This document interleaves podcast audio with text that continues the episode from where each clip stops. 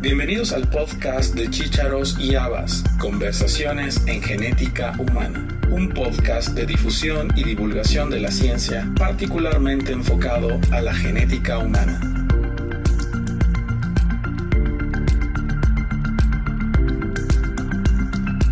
La Sociedad Profesional Latinoamericana de Asesoramiento Genético, SPLAGEN, fundada en 2021, es una comunidad colaborativa de profesionales de la genética motivados en ampliar el conocimiento y acceso a los servicios de asesoramiento genético en Latinoamérica.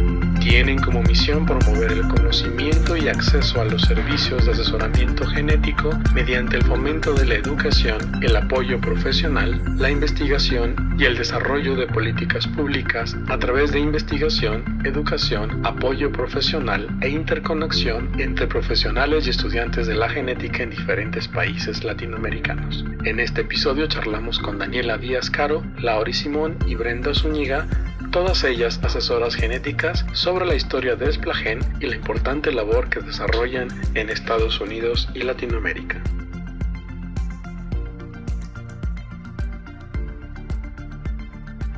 Hoy es miércoles 10 de, de, enero del año 2024. Estamos grabando para el podcast de Chícharos y Habas.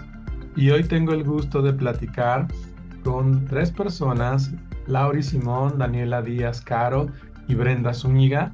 Todas ellas forman parte de una asociación que se llama Esplagen, Sociedad de Profesionales eh, Latinoamericanos para Asesoramiento Genético, si no me equivoco. Y bueno, hoy vamos a platicar con ellas sobre eh, esta asociación, la importancia que tiene para nuestra región y el trabajo que ellas desempeñan. Hola, ¿cómo están?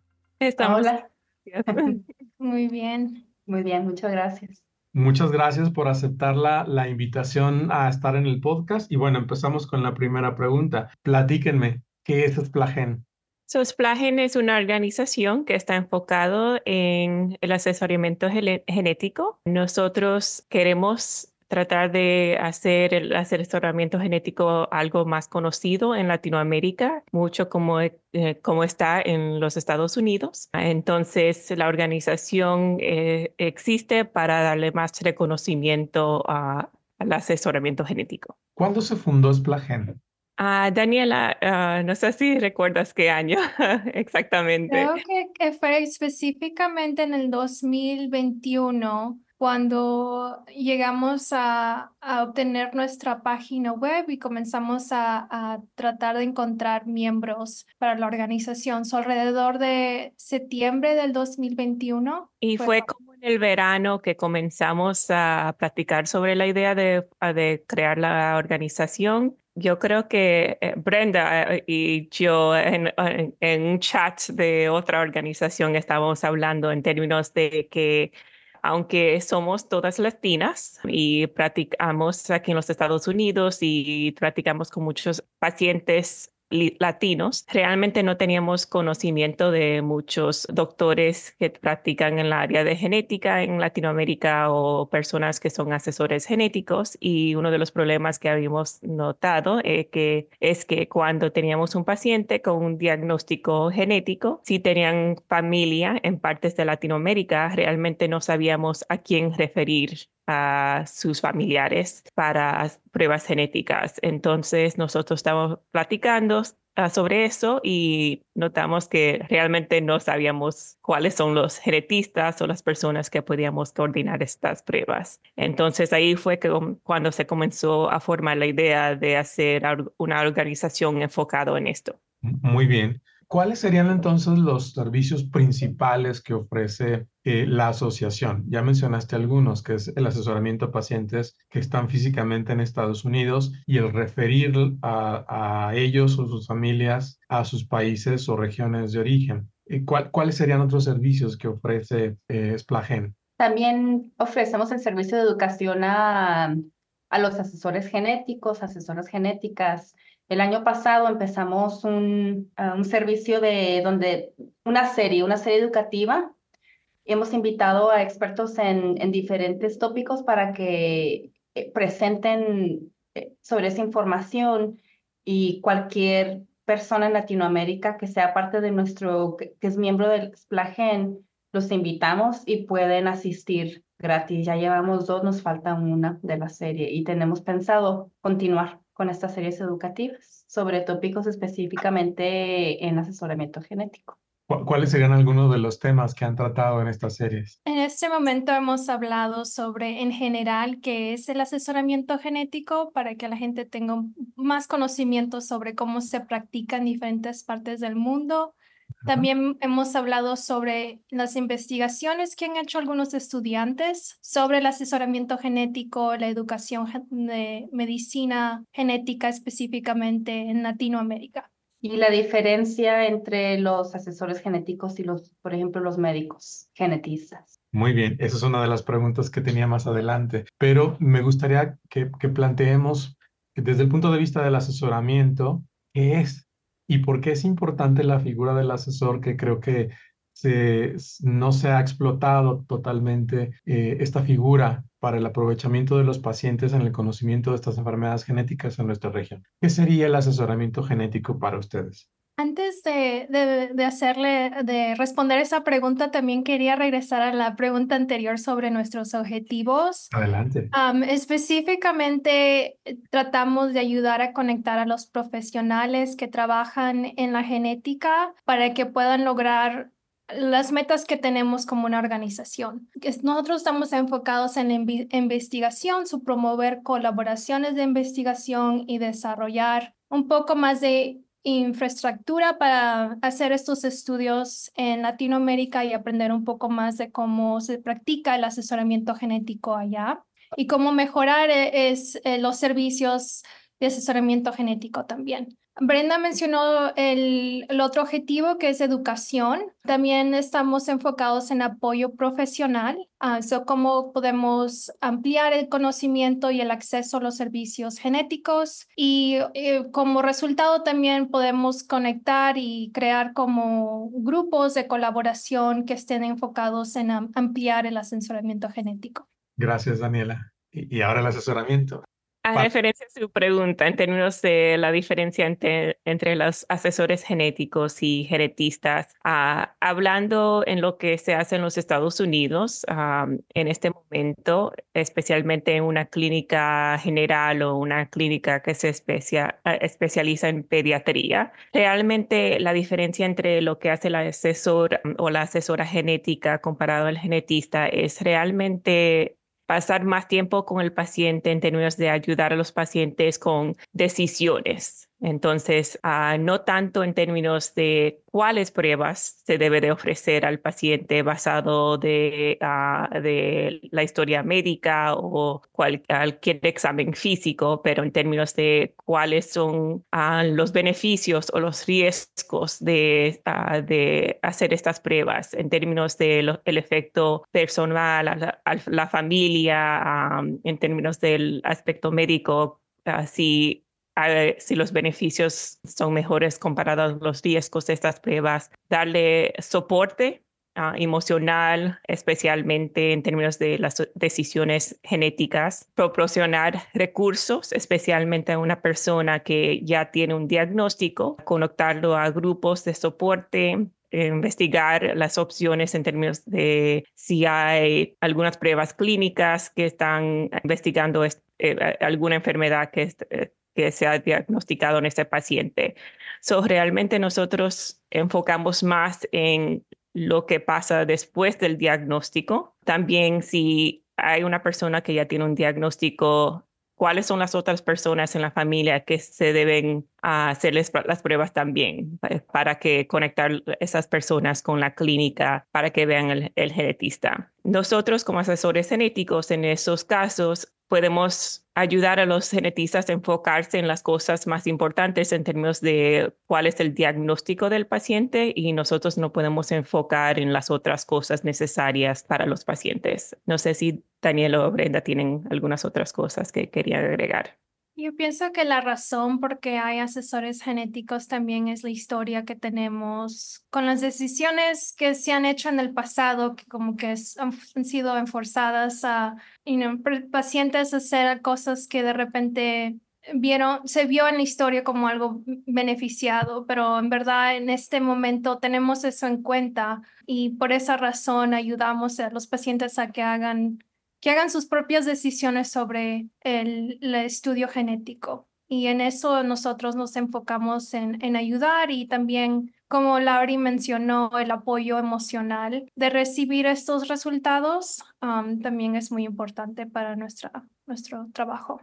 Y también tenemos, también tenemos entrenamiento y conocimiento sobre, o sea, el asesoramiento corto, ¿no? Para ayudar a los pacientes a tomar la mejor decisión sobre la prueba genética. Son, a veces son decisiones muy difíciles, en, por ejemplo, en el, en el campo de oncología, pues es, es una decisión fácil. Sabemos que hacerte la prueba genética, los resultados te van a ayudar, pero hay unas eh, por ejemplo, prenatales, no siempre, la, la, respuesta no siempre es fácil que los pacientes si quieren saber si el bebé tiene una condición genética. Entonces, los asesores tienen entrenamiento. Parte del entrenamiento de la maestría es ayudar a los pacientes a que tomen la mejor decisión para ellos y para sus familias. Muy bien. Algo que no han mencionado y que me, me interesa particularmente es la población latina. Ustedes como asesores genéticos en Estados Unidos, me imagino que, que no están dedicados exclusivamente a la población latina o hispana, sino ven pacientes de todas las etnias. ¿Hay algo en particular que requiera mayor atención para nuestra población en relación al asesoramiento genético comparado con caucásicos o asiáticos o afrodescendientes? ¿O por qué particularmente enfocarse a la población latina?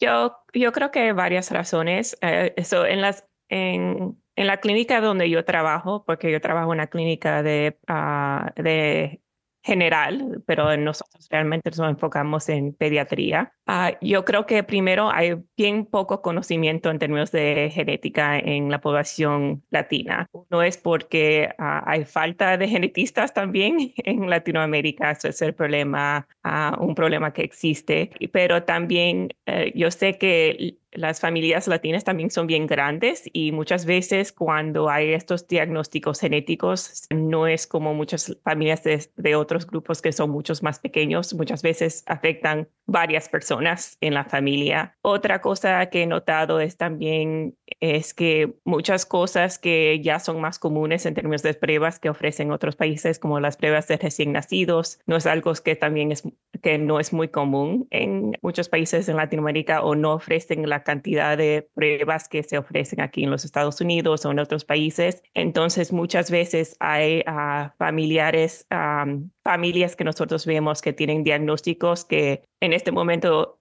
si se hubiesen diagnosticado aquí en los Estados Unidos, podrían haber tenido tratamiento por muchos años y podríamos haber prevenido muchos de los síntomas. Entonces, con educar a estas familias y uh, y atender a estas familias de poblaciones latinoamericanas, yo creo que podemos reducir muchas de las, de las complicaciones de salud que estamos viendo en nuestra población. Y mejorar la calidad de vida de las familias, definitivamente. Exactamente. Muy bien. Han mencionado ustedes algunas eh, diferentes pruebas genéticas, tamiz, pruebas de diagnóstico, pruebas confirmatorias, han hablado de cáncer o de enfermedades pediátricas. Y aquí hay un tema muy importante en relación a la ética del manejo de la información y la privacidad de esta información. Ustedes como, como Splagen, eh, ¿cómo abordan esta, mm, el manejo de esta información sensible? ¿Qué, ¿Qué, medidas toman para proteger la privacidad y la mm, confidencialidad de estos diagnósticos? Eh, entonces, uh, usted está preguntando en términos de nosotros hacer asesoramiento genético a personas en Latinoamérica. ¿Es, ¿Esa es su, uh, su, pregunta ahora mismo? Sí, sí, sería más bien si Splagen está también tomando en cuenta todos estos aspectos de confidencialidad y privacidad, porque también como parte de la, de la forma de ser del latino, es que no le damos la, la importancia real que tiene o en comparación con otras poblaciones, que no le damos la importancia que tiene o que la minimizamos. ¿Cómo, cómo sensibilizar a la población sobre estos temas?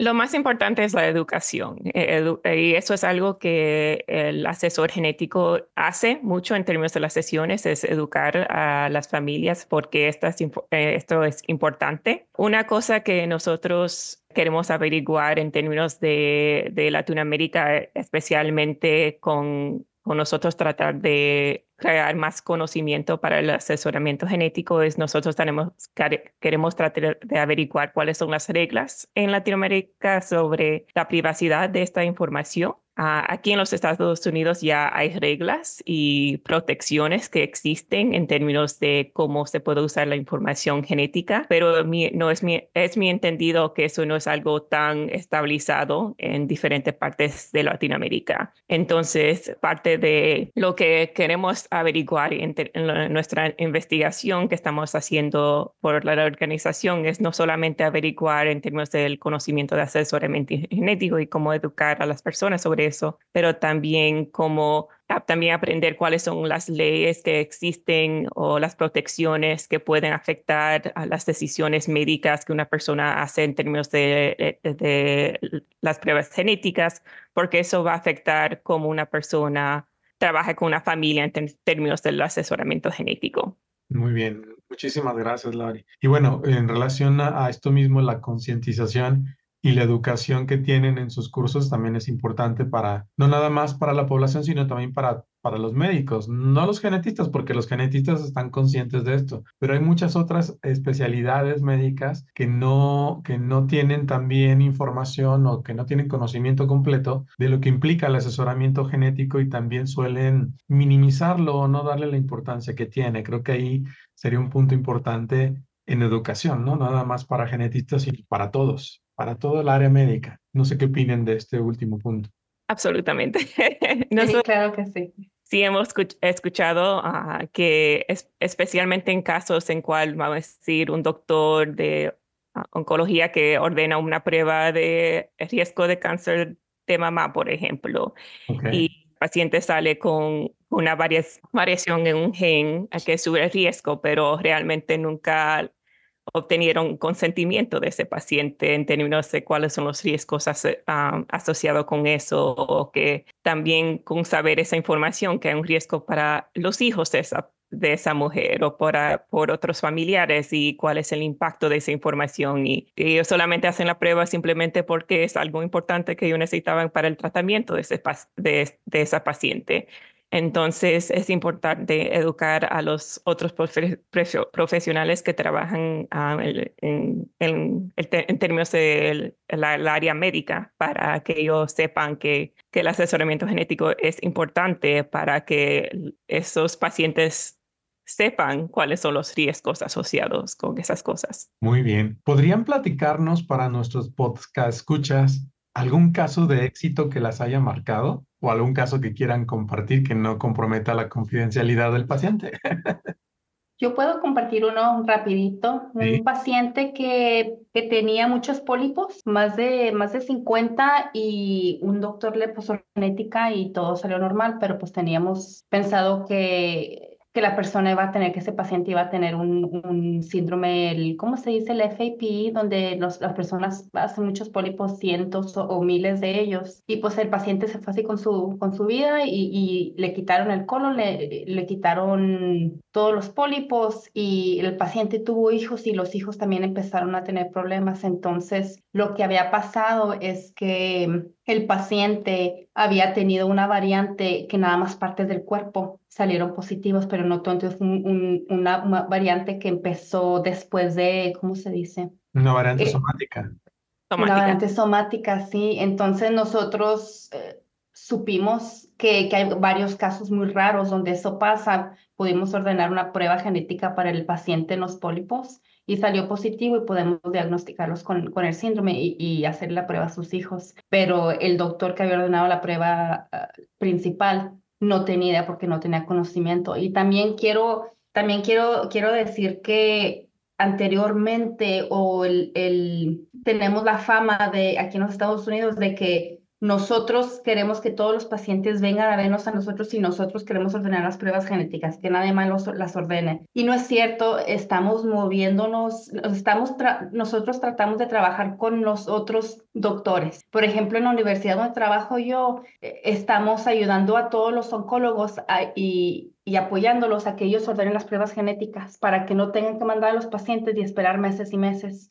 Cuando los resultados salen positivos, nosotros ayudamos a, ver a los pacientes o si, o si los doctores tienen preguntas sobre los resultados, también nosotros les ayudamos con los resultados. Entonces no es, no es competencia, no es que tienes que ir a ver un asesor o un doctor, nosotros trabajamos juntos y como dijo Lori, nosotros, los, nosotros estamos tratando de, de hacer el trabajo que, que los doctores no tienen que estar haciendo, que ellos, para liberar el tiempo, que ellos se enfoquen en otras cosas. Muy bien, Brenda. Y básicamente entender que el asesor forma parte del equipo multidisciplinario de abordaje del paciente, ¿no?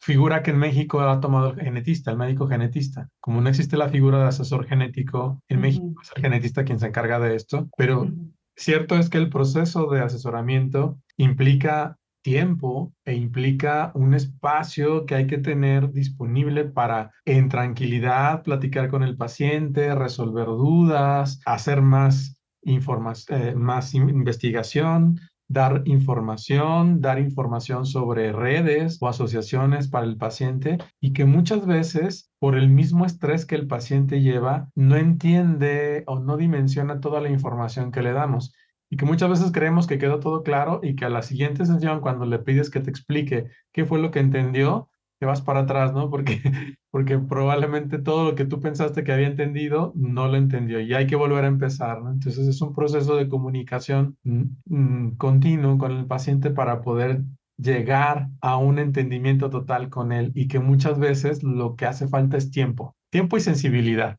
Sí, a su punto, muchos ah, de los pacientes al principio, cuando están viendo un genetista, un asesor genético, es un momento bien estresante. Nadie quiere ver a un especialista de genética porque eso significa que algo está mal, eh, algo está mal con su hijo, algo está mal con su embarazo, o tiene un diagnóstico que es algo que no es típico. Entonces, es importante que eh, los pacientes tengan el soporte necesario para entender la información que se le está dando y muchas veces ellos necesitan ah, apoyo adicional después de la cita. Y eso es donde el asesor genético es bien importante para ayudar a darle ese soporte adicional que muchas veces los genetistas no tienen realmente el tiempo de dar especialmente con...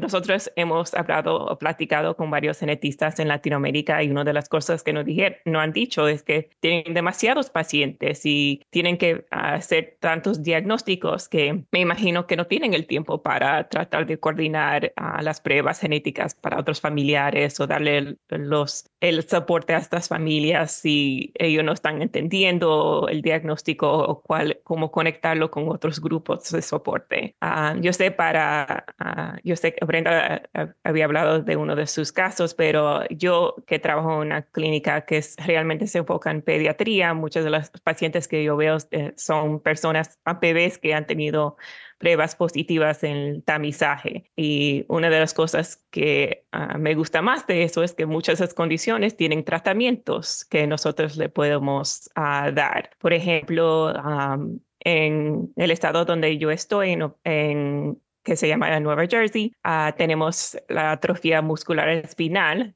ah, parte de nuestro tamizaje, y ahora nosotros ah, tenemos disponible la terapia génica. Ya en el año pasado ya he tenido tres pacientes que hemos podido darle esta terapia y están siendo demasiado bien, que esto es algo que no fue una oportunidad que se le pudiera dar a pacientes algunos años atrás y poder darle la información y conectarlo con otros pacientes. yo he tenido también una familia hispana que he podido conectar con otras familias en los Estados Unidos que le podía haber hablado sobre, sobre las terapias que recibieron y, y, ya algunos de esos niños ya están comenzando a caminar. Entonces, eso me da mucha satisfacción. Sí. Satisfaction. Muy bien. Y bueno, algo que mencionan también en, en sus comentarios es pues que no siempre hay un acceso equitativo para todos los pacientes. ¿Cómo plantean ustedes como asociación o como sociedad el reducir este acceso inequitativo para nuestra población? O sea, ¿qué elementos o qué herramientas plantean para poder ser más justos en el abordaje y el manejo de las enfermedades genéticas para la población? A mí, yo pienso que un paso muy importante que se tiene que hacer primeramente es enseñar que eso está sucediendo, enseñar que eso está sucediendo en forma de investigación para poder tratar de cambiar la política y cambiar las reglas que tenemos, que algunas veces son las razones por qué hay este, este tipo de tratamiento en diferentes poblaciones. Aparte de eso, creo que también tenemos una iniciativa de no solamente investigar, pero también tener una acción de cambiar y, y ver de qué manera podemos mejorar el tratamiento para los pacientes de diversos you know, um, lugares de donde vienen o, o de repente si no tienen um, dinero para poder hacer estas pruebas, qué cosas podemos hacer de esa manera. Um, y el acceso es muy importante para nosotros, uh, pero en verdad no hemos pensado tan específicamente en los objetivos que queremos hacer sobre eso, pero estamos en este momento, si hay alguien que tiene algunas ideas, que por favor nos, nos den un manden un correo electrónico porque queremos escuchar más ideas y, y formas de cómo poder mejorar. Muy bien. Y bueno, para ir cerrando la entrevista, esto que plantean es muy importante. Ahorita que revisé los datos de la página, que la vamos a poner en, en la descripción del, del episodio, cómo, cómo ponerse en contacto con ustedes a través de splagen.org. Me llama la atención que con todas las personas que he platicado en Splagen son mujeres. ¿Hay hombres asesores genéticos dentro de Splagen? Sí, uh, eh, específicamente Splagen tenemos miembros que uh, son asesores genéticos que son hombres y yo, yo conozco uno que es miembro que está en mi mismo estado. Pero le voy a decir que en los Estados Unidos la mayoría de los asesores genéticos son mujeres. No sé si saben el porcentaje, yo, pero pienso que aproximadamente como 98% de asesores entre 90 y 95. Wow, es mucho más alto que el, que el porcentaje de mujeres y hombres genetistas en México, que es 70, 70-80% mujeres, 30-20% hombres. Entonces todavía es mucho mayor la, la, la brecha en, en, asesores, o sería asesores. Sí, y también como, como miembros, no solamente tenemos uh, miembros que son asesores genéticos, pero como estaba diciendo doctor García, también hay genetistas que tienen esa iniciativa de tratar de avanzar el acceso al asesoramiento genético, que son parte de nuestra organización. También tenemos enfermeras, a otros especialistas, gente que está interesado más en la investigación, psicólogos, neurólogos, otros especialistas también que quieren aprender un poco más sobre el asesoramiento genético. Y también hay genetistas que también vinieron a los Estados Unidos para estudiar ese asesoramiento genético. son las dos cosas. Muy bien. Yo, yo creo que en Latinoamérica, con excepción de Cuba, que tiene mm, programas de formación de asesores genéticos muy bien estructurados. Mm, fuera de ahí, la figura del asesor genético en Latinoamérica es poco aprovechada. Y, poco valorada o dimensionada. Y creo que esta oportunidad de conocer a la sociedad profesional latinoamericana de asesoramiento genético, pues es una muy buena oportunidad para revalorar el papel del asesor genético, replantear la necesidad que tenemos como países de contar con asesores genéticos y bueno, qué mejor que saber que ya existen ustedes y que están enfocadas precisamente a la población hispana o latina en Estados Unidos, pero también en, Latinoamérica. En relación a esto, ¿tienen ustedes algunos proyectos o desarrollos particularmente para hacer en Latinoamérica que nos quieran compartir? Hemos estado en contacto con una genetista en, México que está interesada en crear un programa de asesoramiento genético, entonces hemos estado en comunicación con ella. También tenemos proyectos de investigación. Hay estudiantes de asesoramiento uh, genético aquí en los Estados Unidos que eh, tienen mucho interés en términos de asesoramiento genético en Latinoamérica, entonces estamos bien activos en coordinar esos proyectos de investigación. También seguimos con haciendo, uh, coordinando series educativos en términos de diferentes aspectos de asesoramiento genético y está disponible para cualquier persona que está interesado uh, en atender, no tiene que ser asesor genético o genetista. Eh, no sé, Daniela o Brenda, si tienen algo más que querían agregar en términos de proyectos que se me ha olvidado mencionar. y también seguir colaborando con diferentes organizaciones genéticos porque ah, yo sé que muchas veces tenemos metas similares y es importante trabajar juntos cuando es posible para tratar de llegar a estas metas lo más pronto posible. Muy bien. Y bueno, ya que mencionan eh, estar en comunicación con ustedes, ¿cómo podemos estar en contacto con ustedes? Ya mencionamos la página, esplagen.org. Me gustaría que nos mencionen el correo electrónico, si tienen redes sociales para seguirlos. Sí, tenemos nuestro correo electrónico que es info, info arroba splagen.org. También tenemos nuestros medios sociales, tenemos Instagram, YouTube, y LinkedIn y Facebook también. Y todo está a nuestro, nuestro, igual nuestro nombre es Plagen.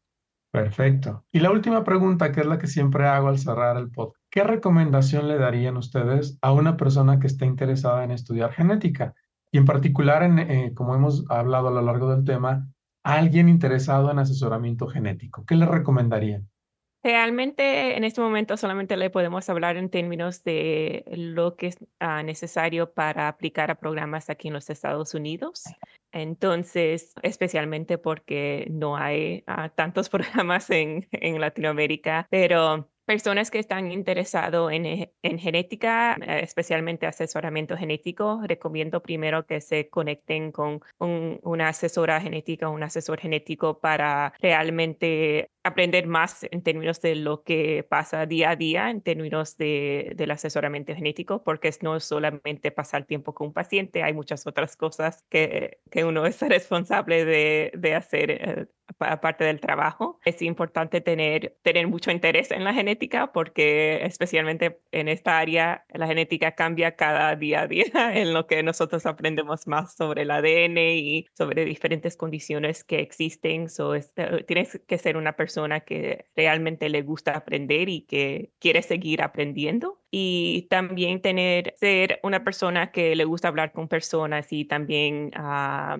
saber dar información bien difícil, porque muchas de las cosas que nosotros ah, comunicamos con pacientes no son cosas que realmente quieren escuchar. Pero ellos aquí en los Estados Unidos, uh, mucho de, para aplicar a los programas es algo Ah, hay mucha competencia para ser aceptado en los programas aquí en los Estados Unidos, especialmente porque no hay muchos programas. Es algo donde usted tiene que tener ah, mucha preparación en varias clases de las ciencias, especialmente biología, ah, genética y, y, otros temas. Pero realmente tener experiencia, experiencia trabajando con personas que con por ejemplo, con disabilidades o, en áreas donde realmente necesita dar mucha información difícil porque en el área de asesoramiento genético realmente lo que se enfoca es en darle soporte a los pacientes, especialmente con las cosas difíciles que, que existen en términos de la genética. Tan,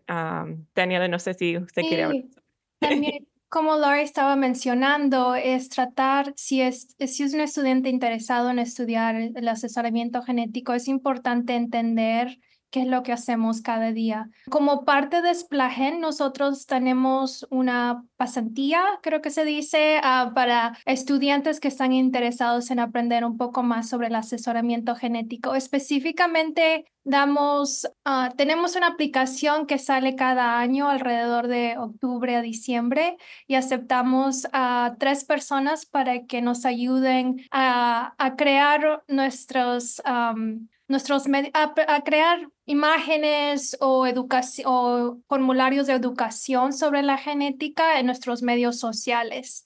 Ah, y parte de eso también tratamos de enseñar a esas personas a que cómo nosotros trabajamos, que cómo pensamos como asesores genéticos y darle un poco más de, de tiempo para que sepan qué es lo que se requiere para poder aplicar a las escuelas en los Estados Unidos específicamente. Y con el objetivo de tratar de, de educar a, a esos estudiantes de Latinoamérica para que puedan venir a estudiar el asesoramiento genético y en el futuro ojalá que puedan también crear esos programas en, nuestros países. Perfecto.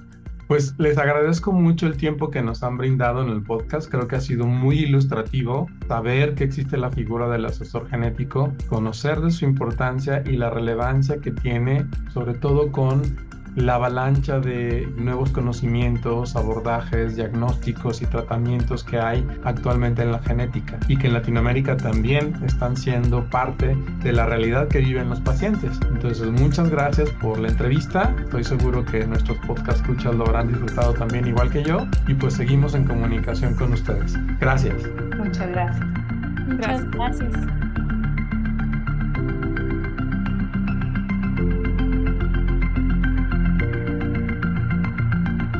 Gracias por haber escuchado este episodio del podcast de Chícharos y Habas, Conversaciones en Genética Humana.